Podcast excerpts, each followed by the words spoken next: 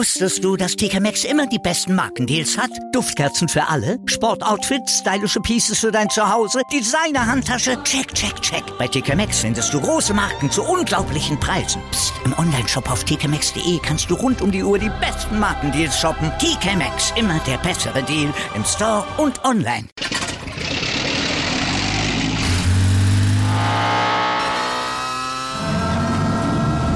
Von 0 auf 100. Aral feiert 100 Jahre mit über 100.000 Gewinnen. Zum Beispiel ein Jahr frei tanken. Jetzt ein Dankeschön, rubbellos zu jedem Einkauf. Alle Infos auf aral.de. Aral, alles super.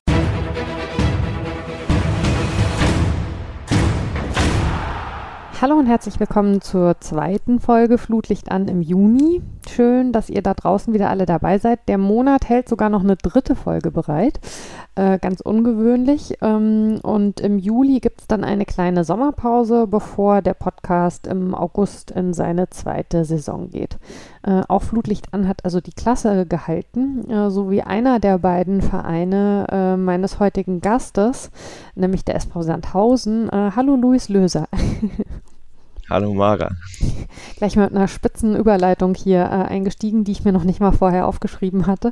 Ähm, du, äh, wer dir auf Twitter folgt, äh, weiß schon so ein bisschen, dass deine, also abgesehen davon, dass du insgesamt viel über Fußball natürlich schreibst, dass deine zwei Schwerpunkte die TSG Hoffenheim und äh, der SV Sandhausen sind ohne dir jetzt zu nahe treten zu wollen, sind das keine Clubs, die so über die jeweiligen Ortsgrenzen hinaus als besonders attraktiv gelten. Äh, ich darf das als äh, jemand, äh, die Mainz 05 äh, begleitet, sehr eng und sich da auch immer schon äh, Späße anhören muss, ja sagen. Wie kam denn deine Verbindung zu den beiden Vereinen jeweils zustande? Ja, das ist natürlich richtig. Das muss ich auch immer erstmal erklären, wenn ich irgendwen kennenlerne im Fußballbezug. Also ganz einfach, ich komme aus der Region, ich bin in der Nähe von, ich bin in Leimen tatsächlich geboren, also dort, Boris wo Boris Becker, genau, Bum Bum und so weiter. Ähm, und äh, bin ja 15 Minuten von Hoffenheim aufgewachsen und dann so, ähm, als ich acht war, also ich bin, ich bin jetzt 21, als ich acht war, ist gerade die TSG aufgestiegen und ich war gerade dabei, mir einen mir einen äh, Sport zu suchen. Ich war irgendwie, ich hatte die Bau Ballschule, gab es bei uns in der Grundschule und die war dann irgendwann vorbei. Dann hieß es entweder ich mache jetzt Handball oder Fußball und dann war gerade die Euro vorbei. Hoffenheim war aufgestiegen, hat diese überragende Hinrunde gespielt mit der Herbstmeisterschaft. Ja, und spätestens dann war ich eigentlich schon, war es um mich geschehen. Ich hatte zu Weihnachten mein erstes Trikot und ähm, war dann im neuen Jahr gleich bei meinem ersten Spiel gegen Hannover 96 so ein 2 zu 2, ich glaube das zweite oder dritte Spiel in der rhein Arena. Ja, und seitdem ja, bin ich darin gefangen und der SV Sandhausen, der kam dann später dazu. Das war dann äh, im Zuge meiner Blindenreporter-Tätigkeit. Ich weiß nicht, ob du das jetzt schon ansprechen willst oder dann Genau, da kommen wir dann nachher noch ausführlich drauf. Aber okay, also das ist darüber dann tatsächlich auch äh, in Anführungszeichen erst entstanden. Ich muss ja sagen, wenn du das so schilderst mit dem Ausstieg äh, der TSG, mache ich auch kein Geheimnis draus. Da sträubt sich in mir alles weg, weil äh, das wirst du dann äh, wahrscheinlich damals noch nicht so wahrgenommen haben, aber heute sicherlich wissen, äh, dass äh, die TSG ja damals den, den dritten das war der dritte Platz, ne? Also es war ganz eng zwischen Mainz 05 und äh, der TSG Hoffenheim. Am letzten Spieltag hat sich erst entschieden, äh, hätte Mainz den direkten Wiederaufstieg schaffen können, äh, ist dann leider nicht passiert. Ja, das tut mir sehr leid. Aber ja, ich habe unangenehm, Louis, unangenehm. ich habe das tatsächlich auch. Ich den Aufstieg habe ich gar nicht so genau mehr mitbekommen, sondern bei mir ging es echt los dann so in der Hinrunde. Also das war irgendwie so plötzlich, das ging auch alles ganz schnell. Plötzlich habe ich jedes Wochenende im Teletext nach den Ergebnissen geguckt, abends die Sportschau, dann später immer 9011 das Radio angehört und so weiter. Ja, das war, das, das ging plötzlich ganz schnell irgendwie. Ist vielleicht gemein, das jetzt irgendwie so äh, im Rückblick zu fragen, aber glaubst du, du wärst äh, für einen Verein wie Hoffenheim, der schon damals also noch stark im Entstehen war, der ähm, so von, von der ganzen Fanbasis her natürlich ein bisschen was anderes ist als jetzt äh, durchaus auch größere regionale Vereine, glaubst du, du wärst dafür auch so leicht zu begeistern gewesen, wenn du eben kein Kind mehr gewesen wärst, schon dann schon so in einem Alter wie heute? Ähm, ich glaube, es ist eine gute und legitime Frage, weil ich glaube, ich bin heute deutlich kritischer mittlerweile. Also ich natürlich kann ich nicht mich dem nicht komplett verleugnen. Ich weiß von was für einem Verein ich Fan bin und ich, ich bin kann mich nicht als Fußballtraditionalist äh, beschreiben, aber es ist schon so, dass ich einige Dinge auch immer wieder kritisch sehe und ich weiß nicht, wie das gewesen wäre, wenn ich jetzt schon ja schon deutlich älter gewesen wäre, als die TSG aufgestiegen ist. Vielleicht hätte ich da schon längst einen anderen Verein gehabt. Bei uns in der Region ist aber auch wirklich so, da da hast du wirklich aus von allen möglichen Clubs irgendwie Fans, weil da gibt's ja den Waldhof, da gibt's Karlsruhe, aber die haben ja nie lange erstklassig gespielt und dazu kommt's noch, dass Waldhof auch oft so für viele halt dieses Stigma hat, dass da die Fans auch manche ein bisschen, ja, was heißt gewalttätig, aber dass da halt auch nicht, dass es da ein bisschen ruppiger zugeht. Die TSG war ja immer auch, wird ja auch immer so angesehen als so der familienfreundliche Verein, wo man auch mal mit seinen Kindern hingehen kann und so. Und das ist sicherlich auch alles so ein Grund, warum es eben in der Rennecker Region ganz unterschiedliche Fans gibt und mittlerweile lernst du dann aber auch immer mehr Hoffenheim-Fans kennen, weil die TSG spielt halt jetzt dann 13 Jahre, glaube ich, in der Bundesliga und äh, ab in der kommenden Saison dann, also mittlerweile macht sich das, aber damals war das noch komplett anders. Wobei diese Geschichte mit dem Familienverein natürlich auch einfach sehr gut äh, als äh, Image etabliert wurde. Ne? Also ich würde mal sagen, äh, die äh, Vereine, die äh, im Profifußball sind, also da äh, gäbe es jetzt keinen, wo ich sagen würde, da nehme ich meine Kinder nicht mit hin. Ja klar, natürlich. Also bei der TSG ist es halt auch einfach so, die haben halt noch nicht so eine riesen Fan Szene und da gibt's auch dann keine großen Hooligans oder so. Bei Waldhof ist es anders, aber natürlich ist es so, dass du da im Profifußball gibt's kaum noch äh, Vereine, wo du wirklich ohne nicht nicht ohne Sorgen hingehen könntest. Also das stimmt natürlich. Ich bin auch als Hoffenheimer schon auf genug Auswärtsspiele gegangen und mehr als, dass mich da mal jemand dumm angemacht hat, ist mir da auch nie groß passiert. So. Hm. Ähm, du hast gerade schon gesagt, du bist äh, 21. Ähm, du studierst Sportökonomie, ne? warst äh, bei The Zone und bist aktuell bei Goal als Werkstudent unterwegs, hast aber auch schon mal ein Praktikum tatsächlich bei der TSG gemacht. Was reizt dich denn mehr, die Arbeit im Verein oder die Arbeit über Vereine? Ähm, einmal kurz, das mit The Zone, das war auch bei Goal, aber die sind mittlerweile in eine andere Gesellschaft äh, ausgegliedert, deswegen, äh, aber ja, ähm, ich das ist für mich auch immer schwierig. Ich war, es hat mir gefallen bei der TSG, ich war der Marketing direkt nach dem Abi, was für mich auch schon sehr besonders war, weil diese normalerweise eigentlich vor allem Studenten nehmen. Und es hat einen großen Spaß gemacht, aber ich bin immer noch, ich bin immer hin und her gerissen, ob ich jetzt wirklich im Journalismus bleiben will oder tatsächlich eher ins Management gehen.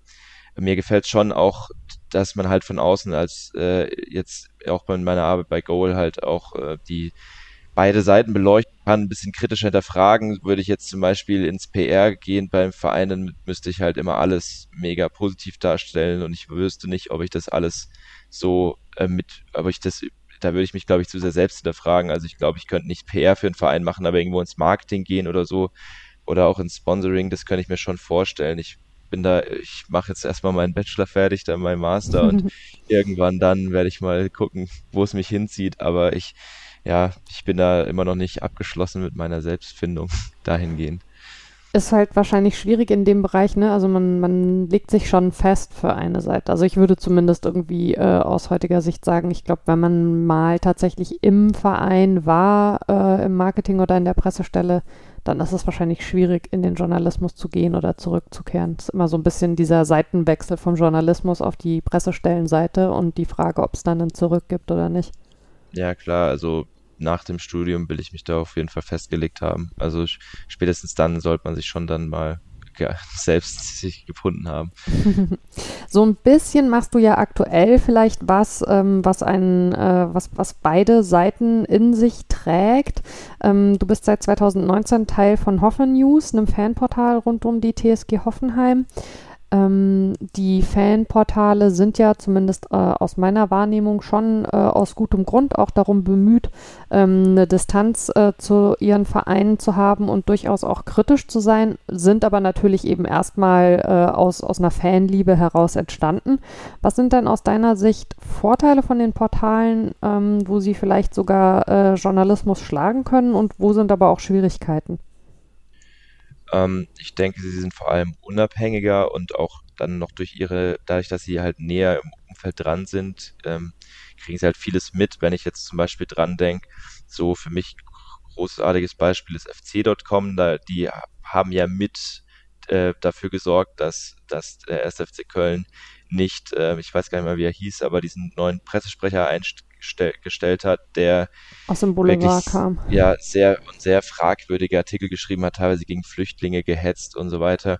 Und das war vorher gar kein Thema, bis dann mal FC darauf, äh, darauf hingewiesen hat und plötzlich mhm. haben es die ganzen großen Medien übernommen. Und so ist, passiert es immer wieder, weil, weil da stehen, stehen ja auch hinter, hinter, immer hin, äh, Interessen hinten dran bei den größeren Medien.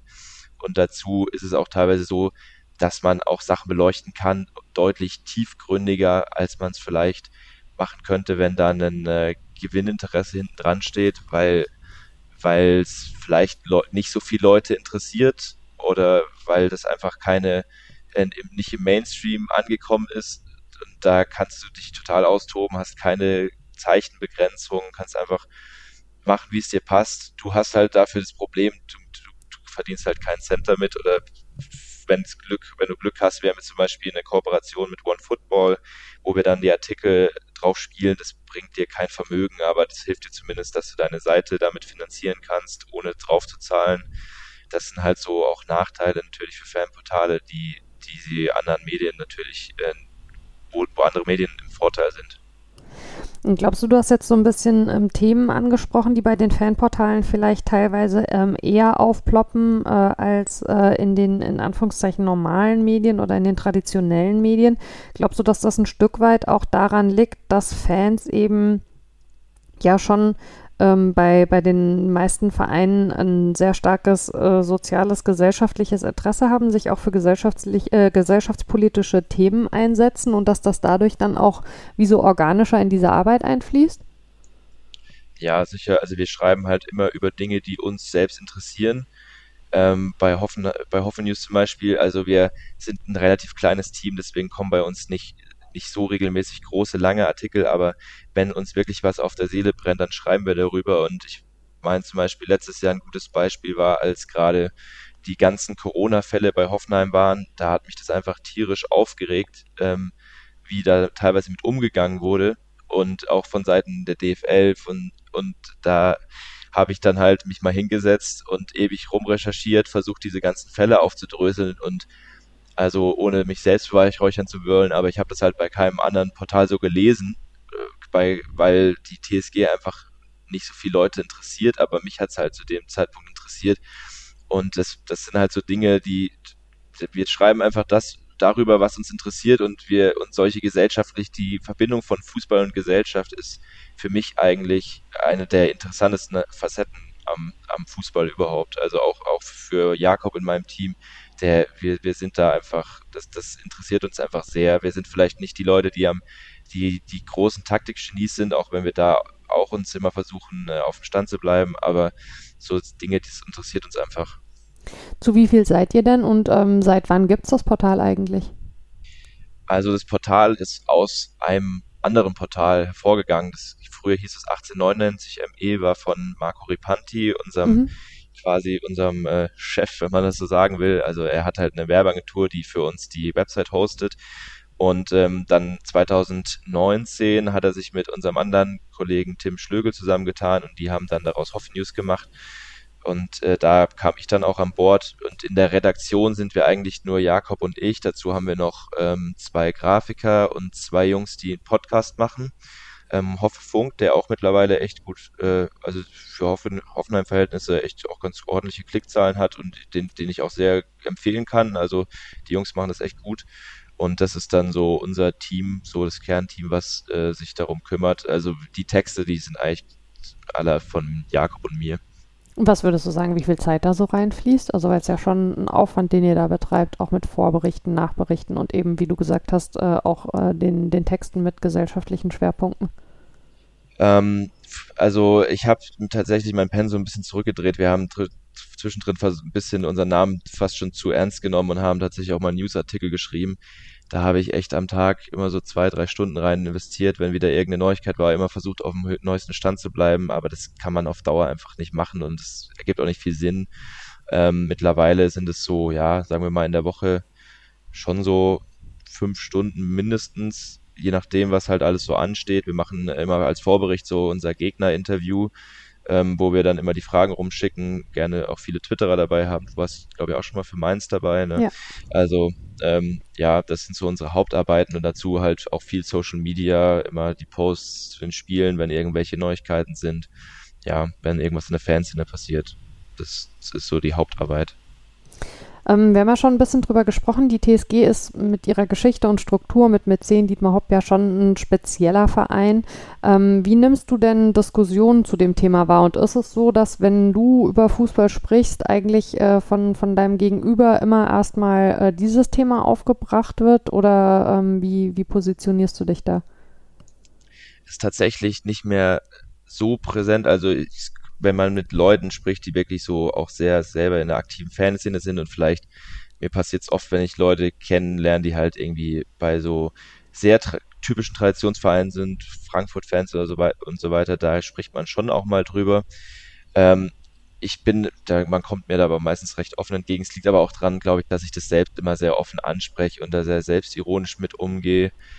Ähm, und auch, wie gesagt, ich versuche, ich, ich verstehe halt in dem Konflikt äh, ich, ich schlag mich da nicht auf eine Seite, ich verstehe beide Seiten und ich sage halt immer, das ist so ein Konflikt, da sind beide so irgendwie in ihrer, auch so ein bisschen in ihrem Umfeld gefangen. Dietmar Hopp, der der kann es einfach nicht nachvollziehen, was die Fans damit, dass es, dass es nicht nur pures äh, Beleidigen ist, sondern dass das auch einen Grund hat und dass es eher um eine größere Pro Problematik gibt und er quasi eigentlich nur ein Symptom oder das Gesicht dieser Problematik für die Fans ist. Mhm. Und er versteht halt auch nicht, dass er mit seiner, mit seinen Klagen, äh, mit seinem, mit seinem Verhalten teilweise dazu beiträgt, dass der Konflikt halt weiter angeheizt wird.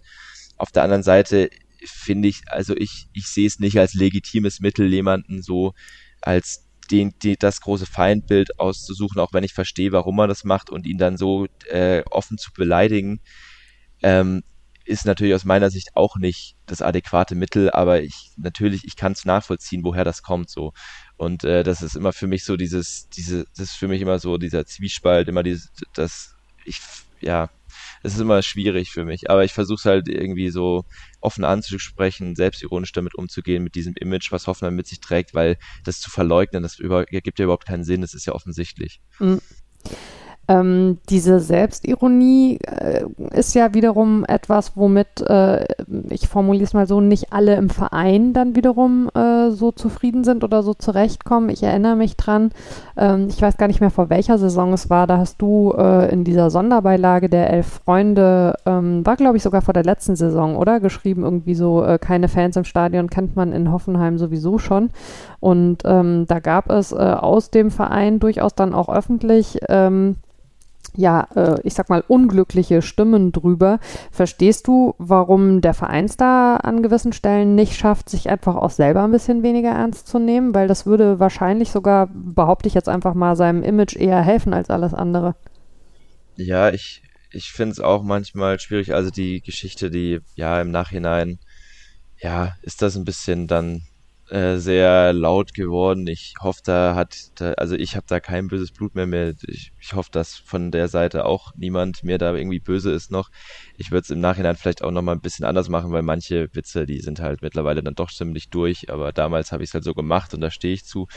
Ähm, ich finde, von, von Fanseite kenne ich das eigentlich, ich, wenn, wenn ich dran denke, das erste sogenannte El Plastico, damals gegen Leipzig, da, das war mit die beste PR, die Hoffenheim jemals hatte, als die Fans da äh, diese Banner ausgerollt haben mit wir, wir wollen auf den Kron zurück, äh, Thron zurück, Hoffenheim, meist gehasster Club Deutschland und so weiter.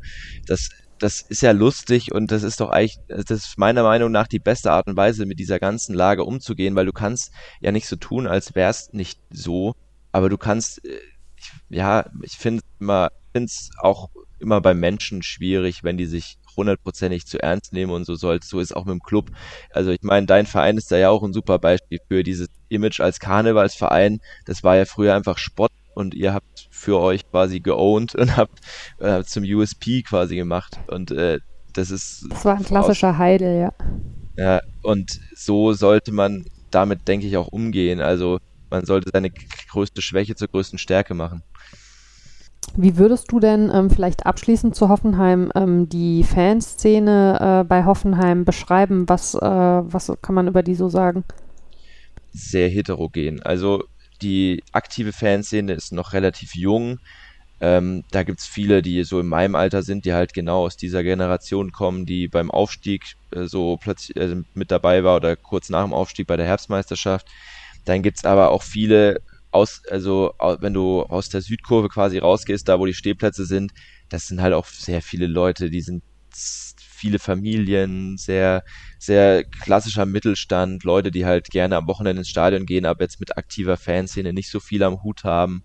Ähm, ja, also es ist sehr durchmischt, wie eigentlich die meisten Fanszene, nur dass bei Hoffenheim halt nochmal so eine klassische aktive Fanszene mit Ultras halt erst in so Ende der Nullerjahre angefangen hat, sich aufzubauen, beziehungsweise und dann richtig stark erst so, ja, in den letzten zehn Jahren geworden ist und da haben natürlich viele andere Vereine 10, 20, 30, 40 Jahre voraus. Das ist halt nochmal was anderes.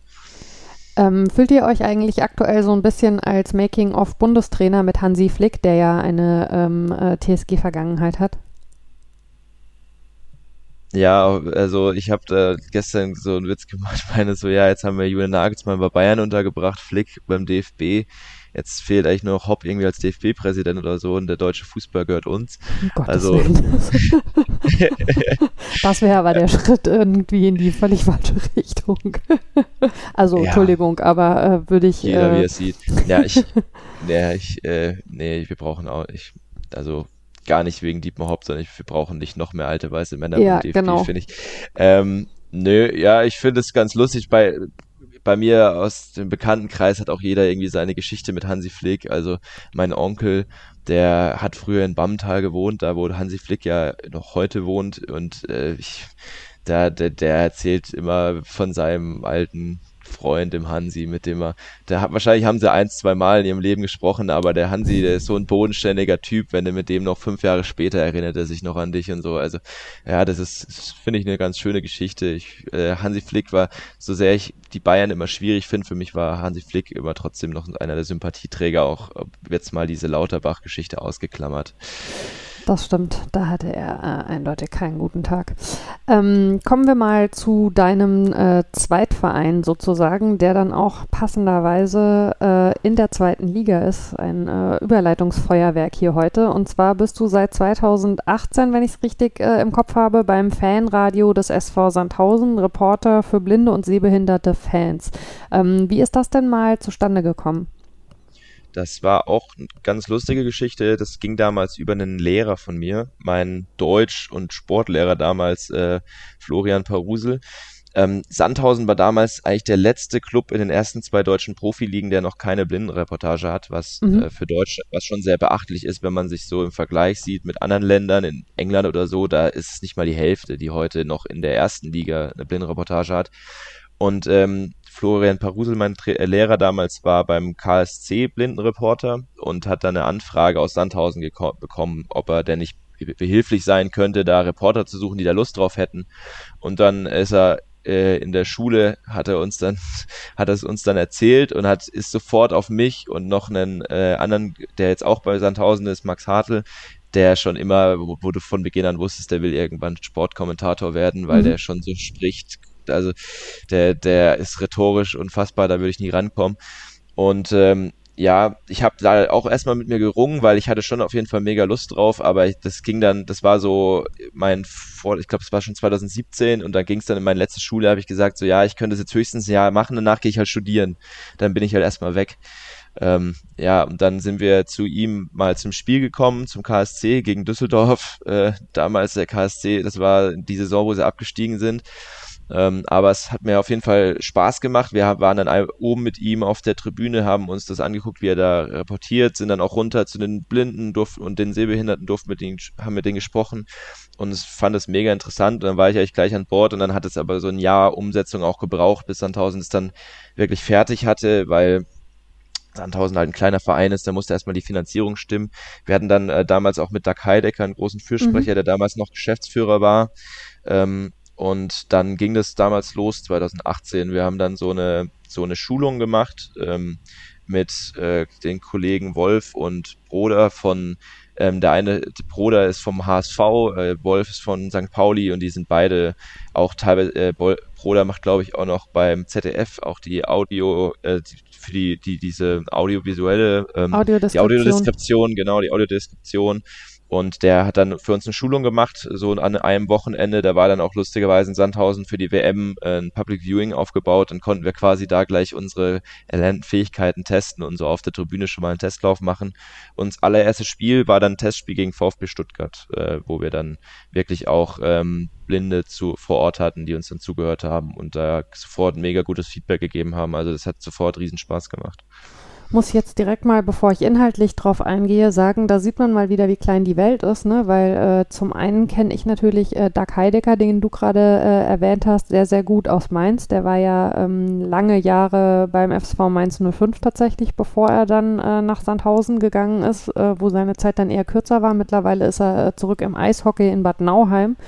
Und zum anderen kennen sich natürlich Doug Heidecker und Hansi Flick wiederum sehr gut aus ihrer gemeinsamen Zeit in Hoffenheim. Ja, das habe ich tatsächlich auch erst letztens erfahren, als ich ein Interview mit Günther Klein gelesen habe. Genau. Da war ich genau. auch so, oh, oh, der Hansi und der, der, der Duck, die kennen sich ja. Ja, ich habe auch, der Duck, der hat, glaube ich, sogar in, ich bin in Waldorf zur Schule gegangen. Ich glaube, der Duck hat da ewig gewohnt und ich habe das ja. erst gerafft, da war er schon gar nicht mehr in Sandhausen.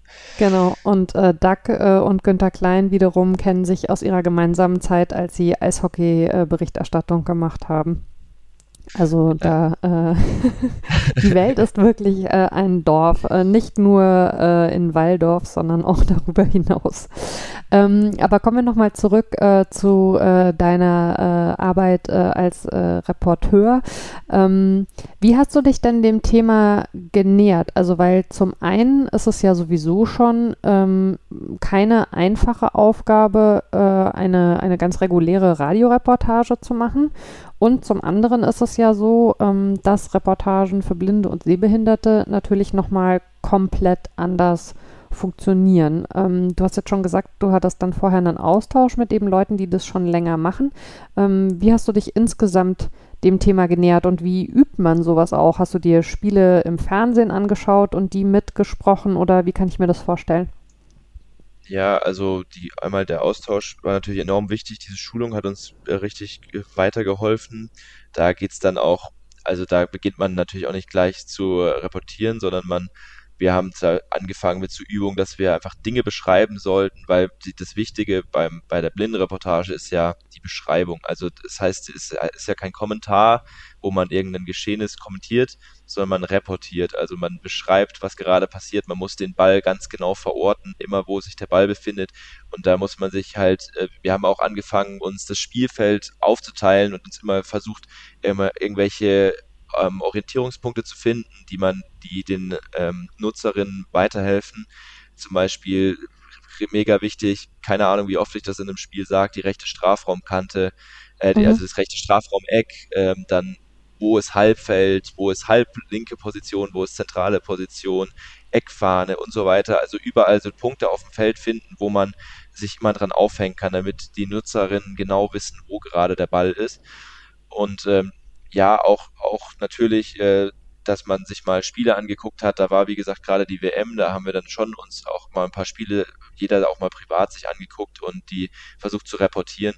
Am meisten hilft natürlich immer die Übung. Also, mich, dass wir gleich zum ersten Testspiel das machen konnten, das hat mega geholfen. Auch, ich muss sagen, damals war halt Sandhausen für mich noch ein neuer Club dazu, hat Sandhausen jeden, jeden Sommer bestimmt 10, 14 Spieler, die den Verein verlassen. Da, da musste ich auch erstmal die ganzen Namen kennenlernen, die da neu dabei waren.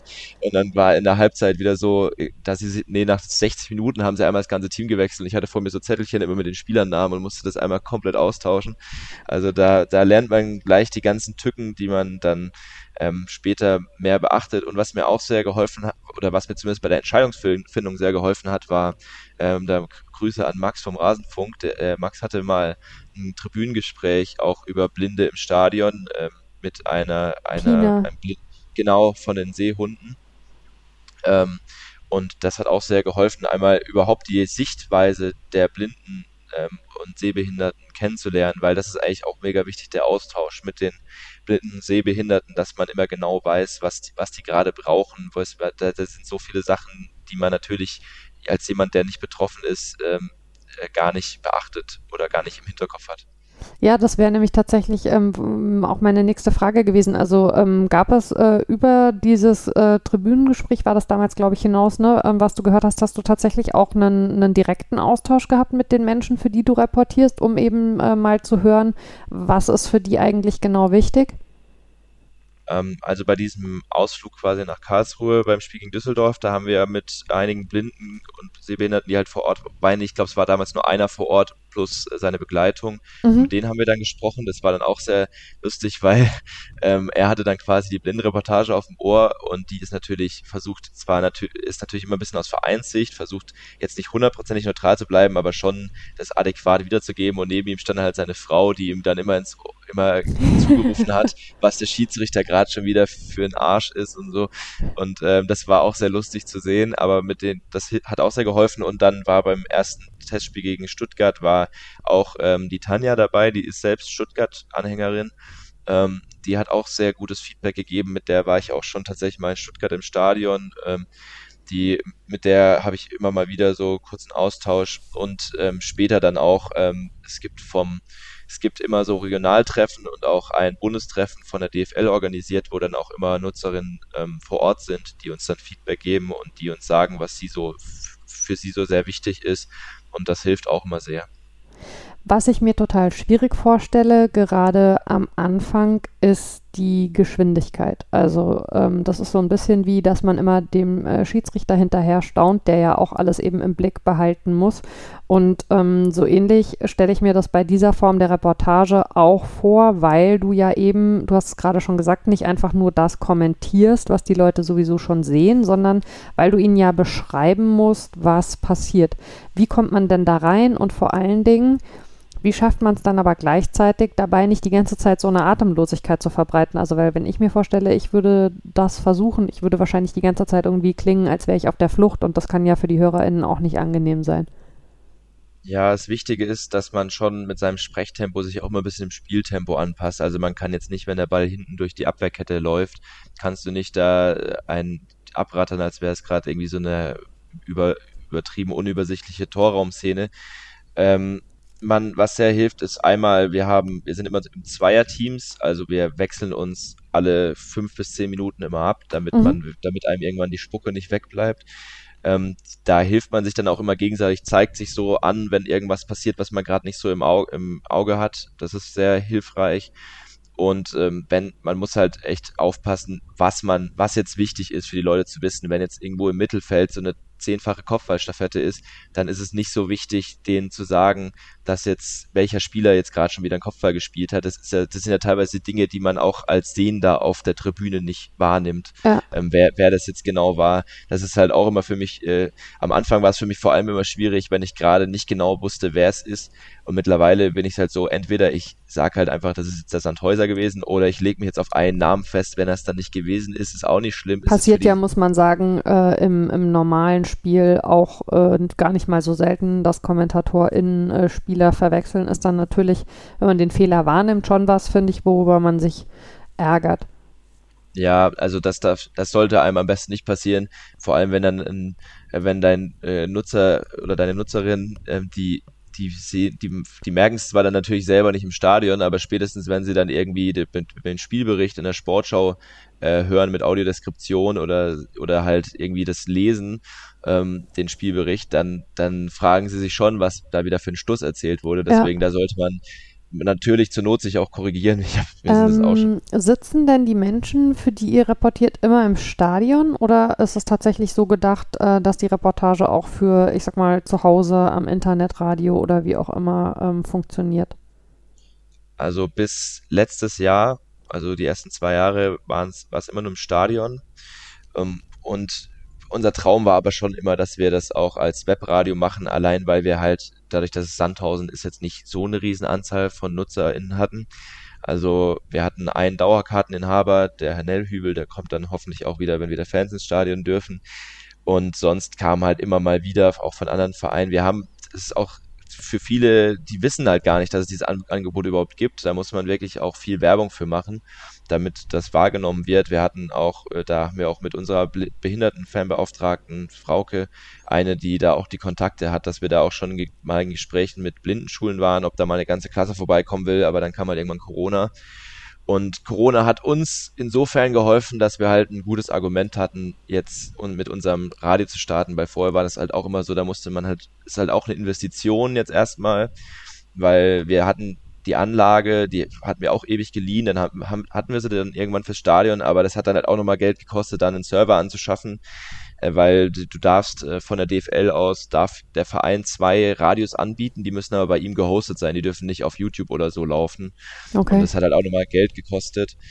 Und jetzt sind wir seit gut einem Jahr, ähm, ich glaube vor ein paar Wochen haben wir unser Jubiläum quasi gefeiert, genau zum Restart der Bundesliga haben wir quasi angefangen, ähm, gegen Aue erstmal von der heimischen Couch aus. Ähm, weil wir da noch nicht so, also das war eh ein Auswärtsspiel, da wären wir eh nicht hingefahren, aber auch die Heimspiele gingen zu Beginn erstmal nicht. Mittlerweile durften wir dann die ganzen Geisterspiele im, im Hartwaldstadion, im BWT-Stadion im Hartwald reportieren und die, äh, die Auswärtsspiele, die machen wir dann immer aus so einer VIP-Loge ähm, vom Fernseher. Und ähm, wenn man jetzt mal also in Nicht-Corona-Zeiten schaut, ähm, wie ist das denn mit, mit, den, äh, mit den Plätzen organisiert ähm, beim SV Sandhausen? Also du hast gerade schon angesprochen, es gibt eine ähm, äh, Beauftragte für äh, Behinderte. Ähm, wie viele Plätze gibt es da theoretisch? So eine klare Anzahl hatten wir bei Sandhausen ist ja auch so, ähm, dass da eh nicht so mega viele Fans kommen. Wir hatten, glaube ich, so um die zehn Plätze hatten wir schon auf jeden Fall immer freigehalten. Die wurden, ich weiß gar nicht, ob die, ich glaube, die wurden noch nie ausgeschöpft voll, deswegen ist es nicht so schlimm. Ähm, die sind relativ nah bei unseren Reporterplätzen. Das ist halt sehr wichtig, weil wir dann direkt den die Empfänger austeilen können. Ist auch wichtig, dass sie halt den gleichen Blick haben wie wir, weil wenn wir erzählen, der Ball ist auf der rechten Seite und die sitzen gegenüber von uns, dann ist es für die ja. halt komplett spiegelverkehrt. Ähm, und die nehmen ja auch die Kulisse wahr, also die, die das räumliche Hören haben sie ja. Ähm, und was ich aber aus anderen Stadien zum Beispiel kenne, aus Gesprächen mit blinden Sehbehinderten, ist, dass es da teilweise doch sehr begrenzt ist. Mir hatte Tanja mal erzählt, so meistens so um die 25, wenn man überlegt, in Deutschland gibt es, glaube ich, so 1,2 Millionen Blinde und Sehbehinderte. Das ist ein Achtzigstel der Bevölkerung und 25 Plätze in so einem 30.000er Stadion, das ist, mhm. das ist weniger als ein, äh, das ist weniger als 0,1 Prozent. Also, ja, da ist doch bei manchen Clubs auf jeden Fall aus, äh, ist, ist noch ausbaufähig weil da ist dann schon die Nachfrage da. Nicht, das ist dann nicht wie in Sandhausen, wo wir halt froh sind, wenn wir mal zwei, drei Leute im Stadion vor Ort haben und nicht nur am, an den Apparaten draußen quasi. Generell finde ich, kann man ja feststellen, Diversität im Fußball ist natürlich als Thema schon sehr präsent. Auch in den letzten Jahren äh, würde ich aus meiner Wahrnehmung sagen, ähm, nochmal verstärkt ähm, Barrierefreiheit im Stadion gehört in dieses Thema ja ganz eindeutig rein, ist aber für mein Gefühl deutlich weniger präsent als andere Aspekte. Was glaubst du, woran das liegt? Ja, ich glaube erstmal, viele, für viele ist das schon überraschend, wenn man denen überhaupt erzählt, dass es sowas wie eine Blindenreportage gibt und dass es Fans gibt, die die halt das Spiel nicht sehen können, aber trotzdem ins Stadion kommen. Aber ich meine, das ist ja eigentlich ganz logisch, weil das, am Stadion ist ja nicht, nicht unbedingt das Spiel so das mega interessante oder das faszinierende, sondern die Atmosphäre, auch wenn ja. jetzt in Sandhausen natürlich die Fanszene nicht so riesig ist, aber selbst da ist es, äh, ist es schön, da hinzukommen und man hört die Fangesänge. Deswegen ist es auch umso schwieriger jetzt, glaube ich, die Geisterspiele auch für Blinde und Sehbehinderte, weil da fehlt ja auch die, die ganze Atmo, um sich da irgendwas orientieren zu können. Die hören halt echt nur den Reporter. Ähm, und die Leute haben natürlich auch nicht, nicht so eine riesen, also nicht, glaube ich, nicht so eine riesen Basis oder eine riesen, ein riesen Forum, eine riesen Lobby. Und so ist auch bei der Blindenreportage, dass die Leute das teilweise gar nicht wissen, dass es das gibt und die, es bemüht sich auch keiner groß drum, das zu bewerben und zu promoten. Aber wenn man, wenn man das wirklich mehr angeht, dann sieht man auch, wie viele Leute dann plötzlich da ins Stadion kommen und sich dafür interessieren. Also ich finde es eigentlich immer faszinierend, wenn ich auf diese Treffen komme und die ganzen Fans treffe, die da vor Ort sind und mit denen kannst du dich genauso über das Spiel unterhalten wie mit einem Sehenden. Vor allem nach so einer guten Blindenreportage, da erzählt er dir dann so, ja, ähm, der und der Spieler war schlecht, dann fragst du, woran hast du das gemerkt? So, ja, er ist kaum in der Reportage aufgetaucht und wenn er mal am Ball war, dann hat er direkt wieder verloren und dann, das, dann musst du gar nicht das Spiel gesehen haben, kannst trotzdem drüber reden. Ja. Was aus meiner Sicht ähm, auch eine Schwierigkeit ist, ähm, wenn wir über Menschen mit ähm, Behinderung sprechen, ist, dass natürlich ist so ein Angebot wie diese Reportage total wichtig ähm, für Teilhabe. Andererseits ist die Realität im Stadion ja oft so eine Separierung. Ähm, also, dass ähm, Menschen da unter sich bleiben, dass es beispielsweise kaum Bemühungen gibt, Kurven tatsächlich barrierefrei zu gestalten. In einzelnen Stadien gibt es da irgendwie Ansätze, um beispielsweise äh, Rollstuhlplätze auch irgendwie in der Kurve zu haben und so weiter. Aber eine echte Diversität sieht ja eigentlich sowieso komplett anders aus, oder? Und eine echte ja. Teilhabe. Das, also ich, ich habe bei mir im, in, in, meinem Studiengang habe ich auch äh, Sport, Soziologie gehabt und dann, also eine echte, eine echte, eine echte Inklusion ist es ja noch nicht. Das mag vielleicht so Integration sein, wo dann die Gruppen aber noch so ein bisschen abgetrennt voneinander sind. Äh, aber so eine echte Inklusion ist es natürlich noch nicht. Wir haben ja auch, also wir haben jetzt keine äh, extra dezidierten Blindenplätze, aber die sind halt schon, die sitzen dann halt da in ihrer Ecke. Meistens ist es halt nur einer, deswegen äh, für ihn ist es wahrscheinlich nicht so, dass er dann in so einem abgetrennten Bereich sitzt. Äh, natürlich ist es auch mega schwierig. Ich stelle mir das auch, da muss, da muss ja auch sehr viel Rücksicht drauf genommen werden, wenn da jemand in der Kurve steht und dann fällt ein Tor, da fliegt ohne Ende Bier, da wird gerangelt und das ist natürlich noch schwieriger, wenn du nichts siehst. Ähm, aber da kann man sicherlich, also ich kann mir das schon gut vorstellen, dass man da irgendwie eine Lösung findet. Man müsste das nur halt angehen. Was ich zum Beispiel eine coole Lösung finde, ist bei Dynamo Dresden. Die haben eine Radioanlage, die geht, die, die hat einfach eine eigene Radiofrequenz und dann kannst du mit so einem Mini-Radio dir ähm, das Blindenreportage anhören im ganzen Stadion. Also die ist dann gar nicht nur auf einer Tribüne empfangbar. Das ist ja auch so eine Begrenzung. Ja. Sandhausen könnten wir die Leute gar nicht auf die andere Seite setzen, weil dann hören sie es irgendwann nicht mehr. Und äh, das ist mega cool, weil das, das müssen dann auch gar nicht nur Blinde sein, die das nutzen. Das können auch wenn ich da im Stadion bin, ich höre denen auch mega gern zu, allein weil, weil die mega lustig sind. Das sind halt, die reden da im breitesten Sächsisch, reportieren die da das Spiel, das macht das eigentlich noch quasi ein Add-on obendrauf. Oder auch wenn ich an Leute denke, die, die sich nicht so tiefgehend wie ich mit dem Fußball beschäftigen, wenn ich mit meiner Mutter im Stadion bin, die hört sich auch mega gerne unsere Reportage an, weil, sie, weil man dann ihr noch ein bisschen besser die Regeln erklärt. Oder auch mein Vater, der jetzt auch nicht so fußballaffin ist wie ich, der dank mir quasi immer mehr zum Fußball kommt. Ähm, ja, also da ist es auch ein Service, der nicht nur Blinden und Sehbehinderten helfen kann, sondern eben auch Sehenden. Ja, spannender Aspekt tatsächlich. Ähm, du hast schon ein paar Mal angesprochen, ähm, dass es äh, die Treffen auch äh, bei der DFL gibt. Ähm, und äh, die bieten ja mittlerweile auch Schulungen an, oder? Für diese Reportagen. Ja, das ist das, also es gibt immer einmal im Jahr gibt's das DFL-Expertenforum und dann kann man sich da immer so Workshops raussuchen, die man besuchen will, äh, wo es dann halt drum geht, äh, wir haben so quasi so ein so eine Schulung gehabt, da hat man dann wirklich Spielszenen vom Scouting-Feed bekommen, musste die beschreiben und dann hatten wir Blinde auch vor Ort, die uns dann Feedback gegeben haben, wie, wie, wie sie unsere Reportage fanden. Wir hatten äh, dezidiert extra für Standardsituationen zum Beispiel, weil das natürlich auch schwierig, worauf fokussiert man sich jetzt? Da ist ja dann immer so ein Gerangel, was, was, was hilft jetzt am meisten? Ja. Da hat ähm, zum Beispiel die Leute versammeln sich am Elferpunkt, die versammeln sich am Langpfosten, am kurzen Pfosten ähm, wer tritt die Ecke? Meistens, wenn jemand mit rechts schießt und von der rechten Eckfahne, dann kommt der Ball vom Tor weggezogen, mit links dann zum Tor hin und so weiter. Und das sind alles Dinge, die man dann halt vorher sagen kann. Und dazu gibt's immer noch einen großen Vortrag, ähm, der dann immer so ein bisschen so Fachthemen, also wir hatten oft ähm, Lutz Wagner da, der dann mhm. so ein bisschen die Schiedsrichterperspektive erklärt hat, uns die neuesten Regeln beigebracht hat, damit wir die immer da parat haben, weil das sollten wir ja auch, wir müssen den Leuten ja erklären, warum jetzt die Entscheidung getroffen wurde und da sollten wir halt wirklich auch regelkundig sein.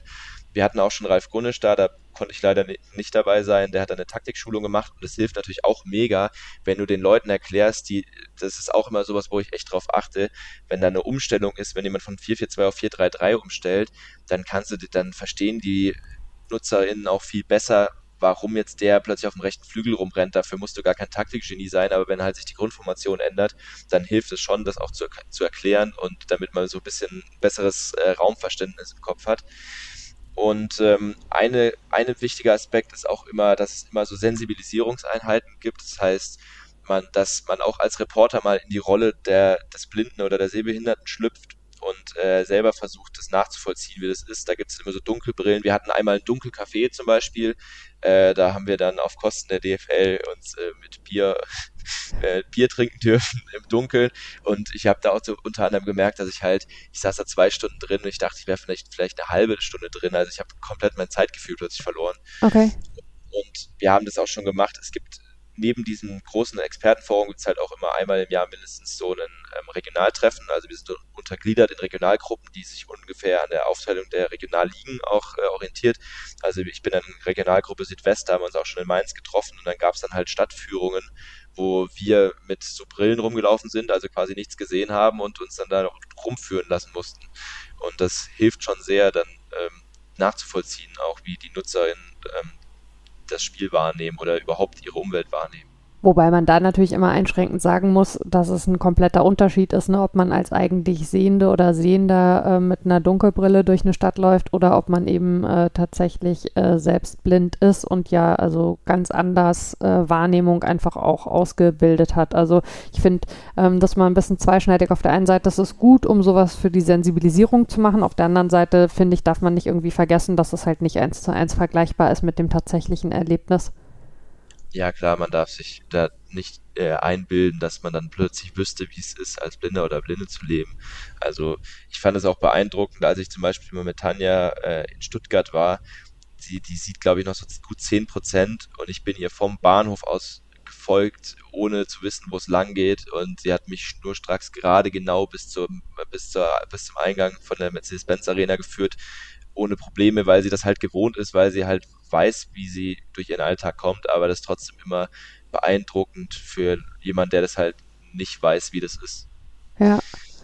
Ähm, würdest du denn sagen, dass die Vereine äh, in deiner Wahrnehmung ähm, das Thema tatsächlich ausreichend auf dem Zettel haben oder wo ist da vielleicht auch noch, also gibt es ja sicherlich, aber wo genau würdest du noch ähm, Verbesserungsbedarf beschreiben?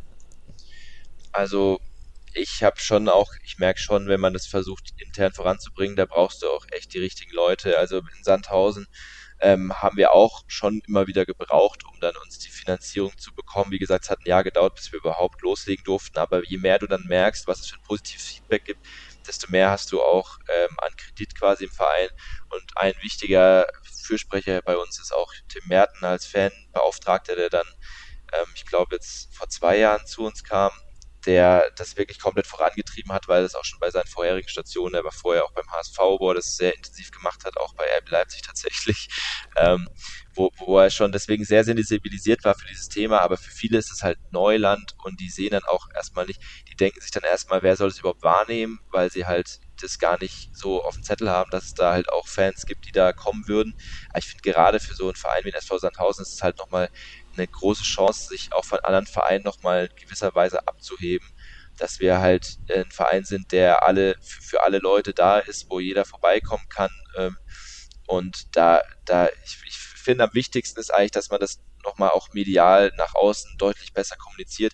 Ich finde, wir haben zum Beispiel da extreme Fortschritte gemacht. Ich wir sind mit unserem Fanradio direkt auf der Startseite zu finden.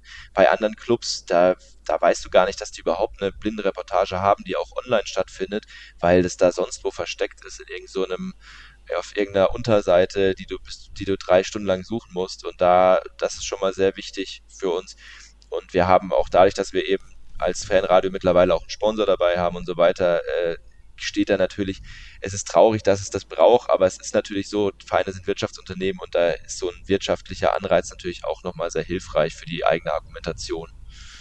Weißt du denn, wenn du sagst, äh, ihr seid durchaus auch im Austausch untereinander, ähm, ob äh, beim Großteil der Vereine tatsächlich äh, jetzt auch in der Corona-Zeit die Blindenreportagen weiter betrieben wurden oder ob die vielleicht sogar eher ruhen?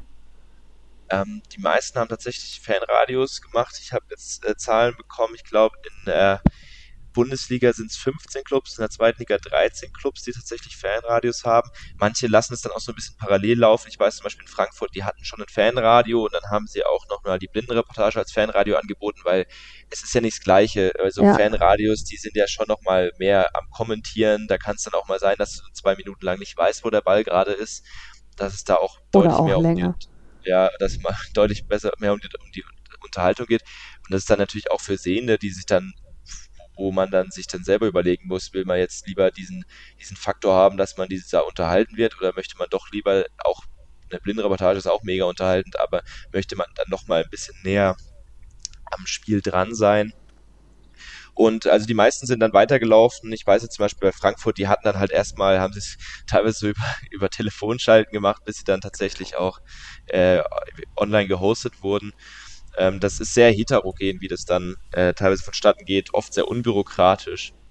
Aber immer, äh, die, also ich kann eigentlich au, au, ausnahmslos eigentlich jede Blindenreportage empfehlen. Die machen das alle sehr gut. Und was heißt, obwohl sie es ehrenamtlich machen, aber die machen es, äh, ich, ich höre mir jede Reportage eigentlich überall gern an, bisher, wo ich war. Und es, das muss, braucht sich vor keiner Radioreportage oder keinem äh, Fernsehkommentar verstecken. Aber ist das tatsächlich so, dass das überall ehrenamtlich läuft in der Bundesliga und in der zweiten Liga? Großteils, also fast überall. Ähm, ich weiß, dass manche kriegen tatsächlich so kleinere Aufwandsentschädigungen. Ähm, dann ist so eine Sache, es ist auch immer unterschiedlich, woher jetzt die Reporter kommen, ob die das jetzt wirklich nur vom Verein aus machen. Ich weiß zum Beispiel in Stuttgart oder auch in Mainz, dass das Mitarbeiter vom SWR sind, die da ihr Volo oder so machen und dann halt nebenbei, aber tatsächlich auch meistens ohne Bezahlung, dann noch die Blindenreportage übernehmen, einfach um Praxis zu bekommen. Und das ist sehr durchmischt, aber ich kenne kaum welche, die wirklich Geld dafür kriegen. Ist ja eigentlich, muss man aber sagen, nicht wirklich gut, ne? Also warum? Ja, also natürlich. Ähm, ich ich würde es gar nicht sagen, dass, dass wir dadurch schlechter sind, dadurch, dass wir kein Geld kriegen, aber natürlich hat man nochmal einen zusätzlichen Anreiz. Äh, ja, nee, nee, nicht falsch verstehen. Also so war es gar nicht gemeint. Ich meinte im Sinne von Wertschätzung. Warum, warum erwartet man, dass das was ist, was, was auf einer Ehrenamtsbasis läuft? Also eigentlich wäre es ja richtiger, die Leute, die das machen, eben tatsächlich auch dafür zu, zu bezahlen. Ja, ich, also ich verstehe es aus der Sicht, dass halt die, die Tickets für Blinden Blinde und Sehbehinderte, die, die bringen halt nicht viel Geld und so weiter. Also wenn man es aus dieser rein wirtschaftlichen Sicht ziehen würde, verstehe ich es natürlich. Aber als Wertschätzung wäre das natürlich nochmal schöner bei uns. Wir, ich bin mittlerweile schon sehr glücklich, dass wir halt wirklich ähm, unsere Dauerarbeitskarten haben, unsere ganzen Vereinsklamotten und so weiter. Das hat auch ein bisschen gebraucht, bis das alles mal so weit war. Es ist leider so, dass es halt, dass dahingehend der Fußball echt manchmal noch ein bisschen da das auch alles für selbstverständlich nimmt. Ähm, bei so einem kleineren Verein wie Sandhausen, da fällt es mir nochmal leichter, darüber das, das, das, so zu sehen, darüber hinwegzusehen quasi, weil die haben halt auch echt sehr wenig finanzielle Mittel, aber ich meine, so bei großen Clubs, da finde ich es teilweise schon echt schwierig, dass da die Leute ganz ohne Bezahlung ähm, quasi das machen einfach nur aus Jux und Tollerei. Da sind wir wieder beim schönen Punkt äh, der gesellschaftlichen Verantwortung des Fußballs. Ähm, steht ihr eigentlich äh, auch im Austausch mit der Bundesbehindertenfernarbeitsgemeinschaft, der BBAG, die ja äh, eben, also im Prinzip eure Anliegen auch teilt und vorantreibt? Und wie wichtig ist generell Vernetzung bei dem Thema? Ähm, Ob es jetzt genau direkt diese ähm, Arbeitsgemeinschaft ist, weiß ich nicht genau. Ich weiß, dass unsere Fan Behindertenfanbeauftragte stetig im Austausch ist, auch unser Fanbeauftragter und die DFL und auch ähm, die, ähm, die ähm, äh, Aktion Theor von, de, von der AWO, ähm, ja. die sich sehr darum kümmert, dass äh, die sehr dabei, immer sehr dabei hilft, quasi die Blindenreportagen aufzubauen, da auch in andere Sportarten reingeht, da diese Schulungen auch übernimmt, für, teilweise für die DFL ähm, und da in enger Zusammenarbeit steht. Ähm, die sind da natürlich im engen Kontakt und versuchen, sind da ständig im Austausch. Ähm, wie das genau ist, kann ich leider nicht sagen tatsächlich. Aber ich weiß, dass da, da gibt es immer großen Austausch eigentlich. Ähm, was würdest du denn vielleicht abschließend sagen, ähm, wenn du, wenn du Wünsche äußern dürftest an die Verbände, die Vereine, aber auch an alle anderen im Fußball, Fans, Organisationen, durchaus auch JournalistInnen, die ja eben über den Sport berichten, was würdest du dir hinsichtlich äh, dieses Formates äh, und äh, dem Umgang damit wünschen? Also erstmal das, was wir gerade jetzt schon fast eine Stunde gemacht haben, mehr Aufmerksamkeit. Also ich freue mich über jeden Bericht, den man dazu irgendwo findet, weil ich habe auch selbst schon für bei meiner Tätigkeit für Goal einen Bericht drüber geschrieben, ähm, wo ich dann äh, quasi auch äh, Tanja als selbst als ähm, äh, Sehbehinderte und auch äh, Flo, den Reporter aus Darmstadt, interviewt habe. Und da haben mir ganz viele zurückgemeldet, dass sie gar nicht wussten, dass es den Service überhaupt gibt. Mhm. Ähm, natürlich, diese Teil äh, mit, mit, mit auch teilweise Aufwandsentschädigung oder so weiter und so weiter, würde mich persönlich dahingehend freuen, dass ich halt selbst mit, du hast ja meine Tätigkeit beschrieben, also ich studiere, ich arbeite, ich bin beim Fanportal und dann mache ich noch die Blindenreportage. Und das ist schon natürlich auf Dauer immer mal wieder schwierig, das alles zeitlich irgendwie miteinander zu vereinbaren. Und da hat man wenn, wenn ich dann dafür zum Beispiel Geld kriegen würde, würde es mir natürlich nochmal deutlich mehr helfen, ähm, mhm. da zu sagen, jetzt, da investiere ich jetzt nochmal ein paar Stunden rein. Ähm, wobei ich das, wie gesagt, natürlich nicht fürs Geld mache. Das wäre auch dämlich, wenn ich das, dann, dann könnte ich es eigentlich gleich lassen, äh, wenn es mir darum gehen würde. Ähm, und sonst, ja, einfach vor allem die Aufmerksamkeit, die, die ist, glaube ich, sehr wichtig ähm, und ist sehr hilfreich. Äh, unser Fanbeauftragter Tim Merten, der spricht da auch vor allem immer vor den Spielen, seitdem wir das Radio haben, auch mit Fanbetreuung anderer Clubs, die vielleicht kein Radio haben. Da haben wir dann teilweise schon bei Spielen gegen HSV plötzlich HSV-Fans, die von Mallorca aus uns zugehört haben und dann Nachrichten mhm. geschickt haben. Und es war, also wir haben jetzt auch kein, wir haben meistens so äh, bei richtig guten Spielen haben wir so um die 100 Zuhörer und, und Zuhörerinnen und da ist es immer, freuen wir uns natürlich um jeden äh, um jeden Nutzer, um jede Nutzerin, die da dabei ist. Sehr schön. Dann hoffen wir, dass wir in Sachen Aufmerksamkeit heute ein bisschen was für dieses wichtige Thema getan haben. Ähm, ich danke dir ganz herzlich, Luis, dass du dir die Zeit genommen hast und von deiner Arbeit erzählt hast. Es war sehr spannend. Ja, sehr gerne und vielen Dank für die Einladung. Ja, und äh, allen HörerInnen da draußen äh, wünschen wir einen schönen weiteren äh, Juni. Ähm, ich bin wie immer erreichbar unter wortpiratin.marapfeifer.de für Feedback, äh, GästInnen, Wünsche. Schreibt mir gerne. Hinterlasst auch, wenn es euch gefallen hat, gerne Sterne und Bewertungen auf der Podcast-Plattform eures Vertrauens. Das hilft dem Podcast auf jeden Fall. Und ansonsten gilt wie immer, passt auf euch und aufeinander auf. Wir hören uns in 14 Tagen wieder. Ciao.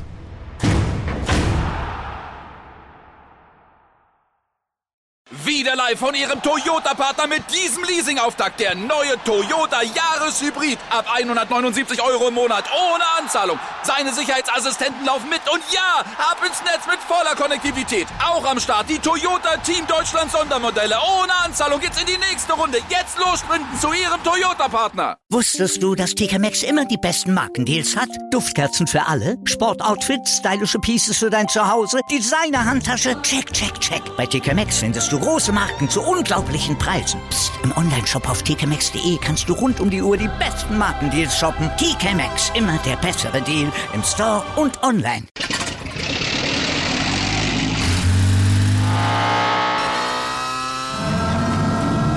Von 0 auf 100. Aral feiert 100 Jahre mit über 100.000 Gewinnen. Zum Beispiel ein Jahr frei tanken. Jetzt ein Dankeschön, rubbellos zu jedem Einkauf. Alle Infos auf aral.de. Aral, alles super.